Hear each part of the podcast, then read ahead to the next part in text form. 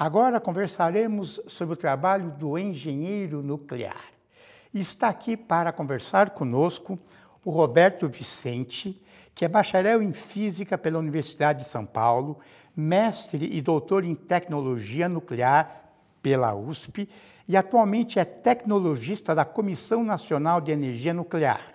Tem experiência na área de engenharia nuclear, com especialização em gestão de rejeitos radiativos. Eu agradeço a presença de você. É um prazer estar aqui. Vamos ah... iniciar então com uma situação inusitada ou até engraçada a respeito do trabalho do engenheiro nuclear. Ah, a gestão de rejeitos radioativos ela apresenta grandes desafios hoje para nós, porque parte desses rejeitos são é, muito perigosos e a periculosidade deles se estende por séculos ou milênios, em alguns casos. E fazer uma gestão que garanta a segurança em longo prazo desses materiais, considerando séculos ou milênios à frente, é desafiador. E eu é, costumo apresentar esses desafios para os alunos, contando que isso não é um problema para um físico, para um engenheiro, é um problema para inúmeras carreiras. Nós convivemos com é, pessoas de formações muito diversas, inclusive das ciências humanas. E para exemplificar isso, eu, para a classe recentemente, estava é, mostrando é, paper publicado em revistas especializadas recentemente. E mostrei dois, dois artigos especializ, na, na, revista especializada de um de uma do departamento de ciências sociais da Universidade de Antuérpia e outro do departamento de teologia da universidade, de uma universidade sueca. E uh, queria com isso exatamente mostrar que abrange até que, áreas insuspeitas, né? E um aluno comentou a respeito do departamento de teologia que só com a ajuda de Deus para a gente conseguir resolver esse problema. Eu achei isso uma tirada muito, muito engraçada, né? E é, é uma forma de a gente explicar de que é um problema para inúmeras áreas. Envolve direito, envolve é, filosofia, os princípios éticos estão envolvidos, as tecnologias relacionadas com a química, com a biologia, com a todos os ramos de engenharia. Ou seja, para a humanidade. Exatamente. Então vamos iniciar. O que faz o engenheiro nuclear? O que é esse termo, engenheiro nuclear? É, as tecnologias empregadas hoje para se obter energia usando a fissão do átomo ou a, as, é, as, as, perdão, as radiações emitidas pelas substâncias radioativas em aplicações na indústria, na medicina. É, para exemplificar o caso do, do diagnóstico de inúmeras doenças na medicina nuclear, utilizando substâncias radioativas artificiais que são fabricadas com propriedades muito específicas e que atendem a essa necessidade de se fazer um diagnóstico rápido, preciso, barato de inúmeras doenças. Ah, se obter a, a, a, utilidade, aplicar a substância radioativa como um traçador na indústria, ah, em estudos ambientais, todas essas, é, todos esses usos, essas aplicações da tecnologia nuclear exigem a atuação do engenheiro ou de, de profissionais dessas áreas que eu mencionei para desenhar os processos, é, criar esses processos, implementar, fazer uso deles e como é meu caso, para grande parte dessas aplicações, fazer a gestão dos rejeitos radioativos que são gerados ou na produção ou na aplicação dessas substâncias e o uso desses processos. Já vamos entrar nisso, mas uma pergunta anterior. Engenheiro nuclear, físico nuclear, são sinônimos ou coisas diferentes? São coisas diferentes. É, na, no grupo que trabalha com tecnologia nuclear, a gente faz pouca distinção da formação básica. Então, temos químicos, físicos ou engenheiros ou biólogos trabalhando e nos esquecemos da formação básica deles. É, agora eles são pessoas especialistas em tecnologia nuclear. Então, não são sinônimos, mas eles trabalham em grupo, em conjunto, para, é, enfim, criar, aplicar a tecnologia nuclear nos diversos campos. Então, o termo engenharia nuclear, ele se aplica aos engenheiros com uma formação especializada, voltada para o desenho, projeto, construção e operação de instalações nucleares ou radioativas que é, fazem uso da tecnologia nuclear para aplicações na medicina, indústria, etc. E sabemos que as aplicações, vamos usar esse termo, não são nem só para o bem, nem só para o mal. É, essa é uma questão que persegue a tecnologia nuclear, porque existe uma ideia generalizada no mundo é, da associação da tecnologia nuclear, inicialmente com armamento nuclear, com o fim bélico. A bomba atômica. Isso. Depois, com o acidente nuclear, as pessoas ouvem falar de tecnologia nuclear quando acontece algum acidente. Temos o seriado passando agora, Chernobyl. Chernobyl. Uh, então, Ou aquele de Goiás, né? O acidente de, de Goiânia. Goiânia. Há dois anos completamos 30 anos do né, aniversário do acidente. É, nada tem um caráter só benéfico ou só maléfico. Mas a tecnologia nuclear para a grande massa da população é, é, é levada, no caso do acidente ou de algum aspecto negativo. Lamentavelmente, porque a tecnologia nuclear é algo que está presente na vida das pessoas de uma forma tão próxima e tão insuspeita que surpreende. Né? A maioria das vezes em que a gente começa a, a apresentar a ligação da, da, da, tecnologia nuclear com o dia a dia das pessoas, é, surpreende. É, por exemplo? Por exemplo, quando a dona da casa, a dona de casa embrulha seu alimento com aquele filme de PVC, Sim.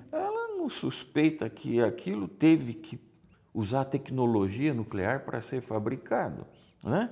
Ou quando o aluno escreve no seu caderno alguma coisa, ele não sabe que aquele papel, o controle de qualidade dele, foi feito por um equipamento que usa tecnologia nuclear. Então, ou vou dar coisas mais recentes e mais interessantes até. Né? Quando a gente entra num museu, numa biblioteca, a gente não sabe que grande parte do acervo tá, está ali é, apto a ser usado, a ser observado, a ser apreciado, porque passou por um processo de conservação que usa tecnologia nuclear. Caso contrário, ele poderia ter se deteriorado e não estaria mais disponível. E os documentos históricos, os documentos da, do governo, do sistema judiciário, enfim. A gente poderia ficar horas aqui falando sobre aplicações de tecnologia nuclear. Elas estão muito próximas da nossa vida. O mais conhecido, talvez, para a população no uso benéfico, é na medicina. Aquele que é mais aceito né, pela população é o da medicina. Porque, claro, né, a pessoa quando está com uma dor aqui, ela quer que se use todo o recurso que houver no mundo para para fazer um diagnóstico rápido, preciso e que a livre do problema. E até um tratamento ou é só diagnóstico? Tratamento Também, e né? diagnóstico. Né? Uma pessoa que tem hipertiroidismo passa por um processo de ablação da glândula tireoide utilizando uma substância radioativa artificial que requer um reator nuclear para ser produzido, que requer uma fábrica, né? a gente chama de radiofarmácia industrial, é, para, enfim, produzir aquele, aquela substância, aquela, aquele remédio e que esteja disponível para quando ela precisar, quando chega no hospital, está ali disponível para que ela restabeleça a sua saúde o mais rápido possível, né? De preferência sem dor, sem fazer, sem precisar de uma cirurgia.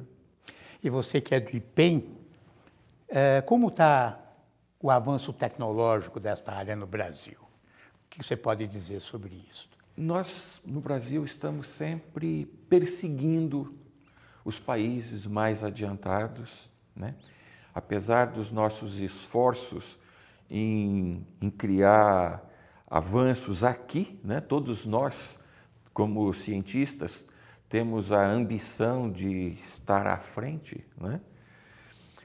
mas sofreu nas últimas décadas uma. Um, é, não chegou a ser um retrocesso, houve uma um freio muito grande no desenvolvimento, o desinteresse pelo desenvolvimento da tecnologia nuclear para a geração de eletricidade, que é, do ponto de vista econômico, a, a grande aplicação.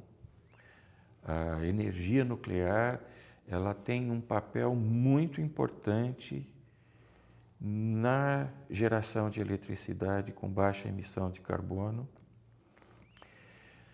na geração de eletricidade de forma segura do ponto de vista do fornecimento e é, eu, né, diz, é, é uma espécie de provocação, né, dizer também que do ponto de vista ambiental, da segurança ambiental, é uma forma muito desejável de gerar. É mesmo? É. Mesmo com possibilidade de acidentes, como hum. Chernobyl. Mesmo com essa, esse, essa história de aspectos negativos associados à tecnologia nuclear, quando a gente põe, né, como a gente costuma dizer, vamos pôr tudo na ponta do lápis, vamos fazer as contas direitinho para surpresa daqueles que compram tecnologia limpa, tecnologia verde, tecnologia sustentável, como solar, eólica, etc. Para surpresa deles, a tecnologia nuclear ganha na maioria dos casos, não em todos. Porque, Bom, se me permite, só para concluir, é, Nenhuma energia é melhor para todos. Em um lugar, em uma época, cada uma delas pode ser a melhor que as outras. E a tecnologia nuclear tem um papel importante em muitos lugares e em muitos instantes da vida da humanidade. É, provavelmente eu diria, é a opinião minha, que um combo de todas elas, as formas de produção seriam adequadas. A energia eólica, Exatamente. nuclear, Todas hídrica. as energias, todas elas são necessárias, são boas. O que a gente precisa é saber usá-las com sabedoria. Faremos da sua especialidade em rejeitos um pouco. O que, que significa trabalhar com rejeito? O que, que é isso, exatamente? Quer dizer, por que precisa de um físico nuclear para isso? Ou um engenheiro nuclear? Bom, o rejeito radioativo contém substâncias radioativas, naturais ou artificiais. Muitas delas eh, perdem a periculosidade rapidamente, questão de dias, semanas, meses. Ela, a, a, o, o, rejeito deixa de ser perigoso e uma parte do, do nosso esforço é usar essas substâncias em muitas aplicações, porque aí desaparece o problema, que é a gestão do rejeito em longo prazo. Mas a gente não consegue fazer isso sempre. Então, uh, o próprio uso da substância radioativa na medicina nuclear deixa lá um, um resíduo que a gente chama de rejeito radioativo, e que Quer precisa. Dizer, ele irradia, mas não serve mais para a utilidade que ele, ele já foi... foi usado e agora ele virou lixo. Mas já continua irradiando. Continua, Continua radioativo radioativo. por um certo tempo. E o que nós precisamos fazer é mantê-lo isolado do ambiente pelo tempo necessário para que a radioatividade decaia, desapareça e deixe de representar algum risco para as pessoas, para os indivíduos, para o ambiente em geral.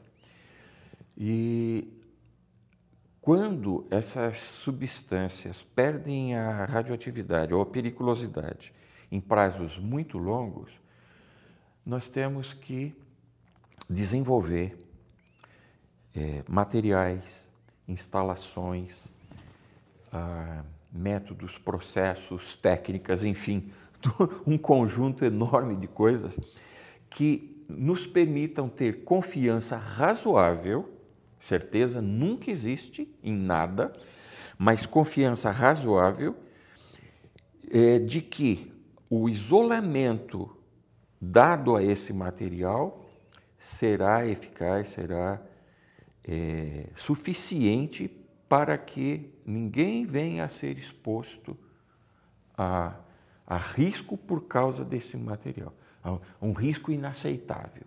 Risco sempre existe em tudo. Nós trabalhamos com a ideia de que o risco precisa ser aceitável. Quer dizer, aquele material de Goiânia continua sendo é, vigiado, supervisionado, Exatamente. porque eles estão em tonéis de. Né? Alguns, o, não sei. É, as 4.500 toneladas que, em que se converteram as 16 gramas iniciais de Césio 137, né? uma coisa que cabia numa colher de sopa de sal, né? uma colher, porque a aparência é sal mesmo. Né? Hum. Ao se espalhar, ser transportado, ser carregado, é, acabou contaminando muitos materiais e, no fim, recolhemos 4.500 toneladas de materiais contaminados. Que é roupa. Olha, chão, parede, telhado, panela, Concreto, é televisão, é roupa, é, óculos, árvore, animais domésticos, é, enfim, uma quantidade enorme, papel, uma grande quantidade de papel. Como, quem pegou era catador de papel e eles contaminaram centenas de toneladas de papel de reciclagem. Isso tudo foi recolhido, inicialmente foi colocado em tambores ou caixas metálicas. Em 1995 foi finalizado o repositório onde esse material foi colocado e a partir de janeiro de 1996 se iniciou o período de controle institucional daquele repositório. Rejeito, os rejeitos foram colocados em estruturas como se fossem piscinas de concreto, foram colocados lá dentro, depois cobertos com concreto também. Igual Chernobyl, mais ou menos, que a gente viu no filme. Por baixo e por cima, camadas de materiais impermeáveis. Por fim, o que se vê hoje lá é um, um morrinho, um morro verde, gramado, e ali dentro está o, o rejeito do, recolhido no acidente. A, o período de controle institucional é de 300 anos. Portanto, em janeiro do ano 2296, o guarda que está ali na porta tomando conta né, da área cercada, ele vai ser finalmente aposentado e a área vai poder ser liberada Uau. para uso irrestrito. Vamos falar, como é que se forma um engenheiro nuclear, um físico, uma pessoa que quer trabalhar na, nesta área? Qual é o nós temos alunos no, no IPEM, como eu disse, de áreas tão diversas quanto o seria pós-graduação? Em nível de pós-graduação. Em nível de pós-graduação. É, no Rio tem o curso no nível de graduação em engenharia nuclear. É, e a Poli vai provavelmente criar é, em curto prazo um curso, porque o Brasil está necessitando disso, né? É, e as pessoas dessas áreas vão lá fazer pós-graduação e se especializam em tecnologia nuclear. Mas para começar, seria na, aqui em São Paulo, na física? Pode ser física, pode ser química, química. engenharia, geologia, geofísica. Eu tenho uma aluna que é de relações internacionais e outra que é de direito. Então, estão trabalhando, nos ajudando a criar as tecnologias, os processos, os métodos, enfim, tudo aquilo que é necessário para fazer uma gestão segura dos rejeitos em longo prazo. Então, eles chegam lá ao IPEM formados, ou podem vir antes também como alunos de iniciação científica. Iniciação científica. Isso. E começam a aprender sobre as propriedades das substâncias radioativas, a interação da radiação com a matéria, de que maneira isso pode se se configurar num efeito biológico indesejável e, portanto, a gente tem os meios para proteger. Ao saber como ocorre o, o, os fenômenos, a gente tem como é, colocar as barreiras necessárias para impedir efeitos indesejáveis. E vão aprender o funcionamento das, uh, das instalações, o comportamento das substâncias, e aí vão se especializando nessa área e participando do, desse desafio que é produzir e utilizar tecnologia nuclear. E como é que é o mercado de trabalho? As pessoas que vão para essa área conseguem é, trabalhar na área, ou têm empregos, têm emprego ou têm trabalho? Nós tivemos um período excelente pra, na área nas décadas de 70, 80 e até 90. Depois, por causa de acidentes, por causa de uh, questões políticas, é, a área sofreu uma, um freio no seu desenvolvimento. As últimas duas décadas foram bastante difíceis em termos de emprego, em termos de trabalho. Nós uh, acreditamos que uh, isso vai mudar em breve. O Brasil está empenhado em, em, desenvolver, tem uh, três projetos que eu acho que são importantes. Um é o do submarino nuclear da Marinha, outro é de um reator multipropósito de pesquisa e produção de radioisótopos que está em desenvolvimento e que virá substituir aquele que existe hoje lá no IPEM, na USP, que já está com 60 anos de idade.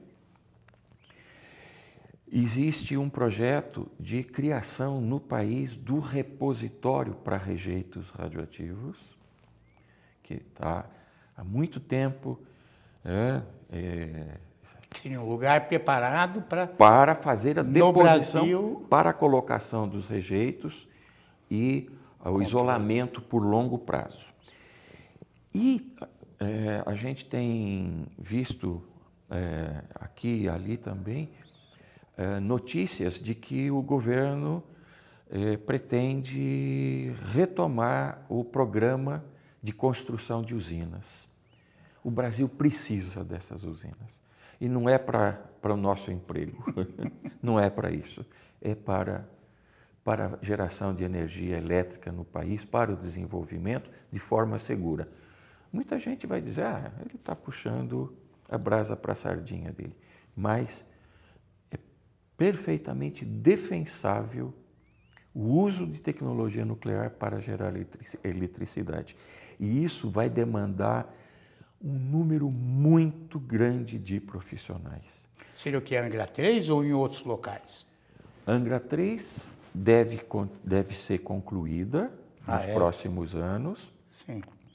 Mas o Brasil precisa de usinas, mais usinas no Sudeste e no Nordeste. O Brasil precisa.